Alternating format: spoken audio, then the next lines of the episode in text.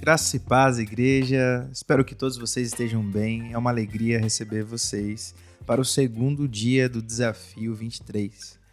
E a nossa leitura de hoje está lá no livro de Atos, seu capítulo 2.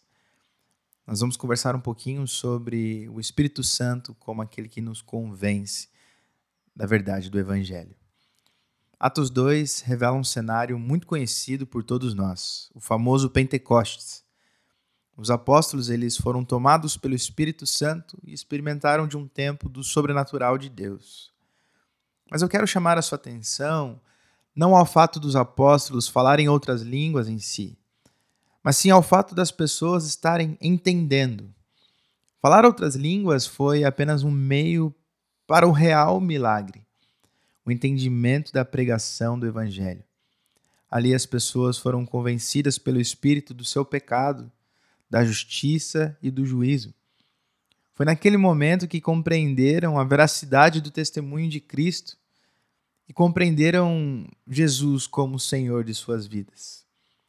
Não há outra explicação a não ser uma grande ação do Espírito sobre a vida daquelas pessoas, trazendo clareza e trazendo também entendimento.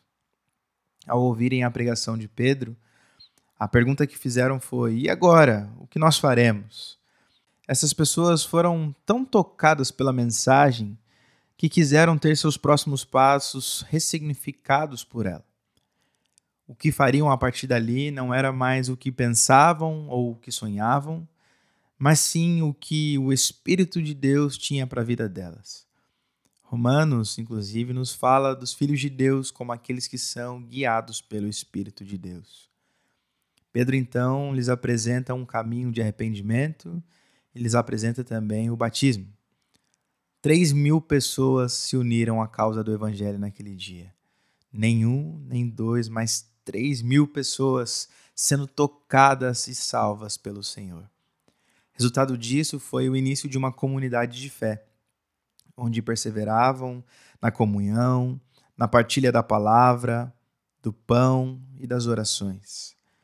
Essa experiência os levou a pensar mais em nós do que apenas no eu. Nasce a unidade cristã, um desafio para os nossos dias e também para a nossa igreja local.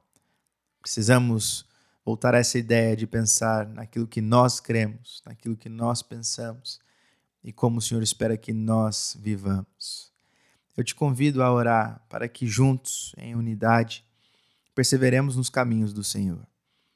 Oremos para que as pessoas se preocupem mais com as outras também e também cuidem uma das outras.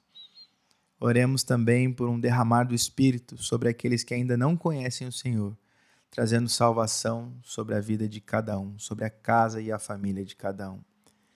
Eu espero que você tenha esse tempo de oração, se dedique ao Senhor e realmente se comprometa com essa causa, com esses 21 dias de jejum e oração que Deus te abençoe e nós nos encontramos no próximo episódio. Até mais.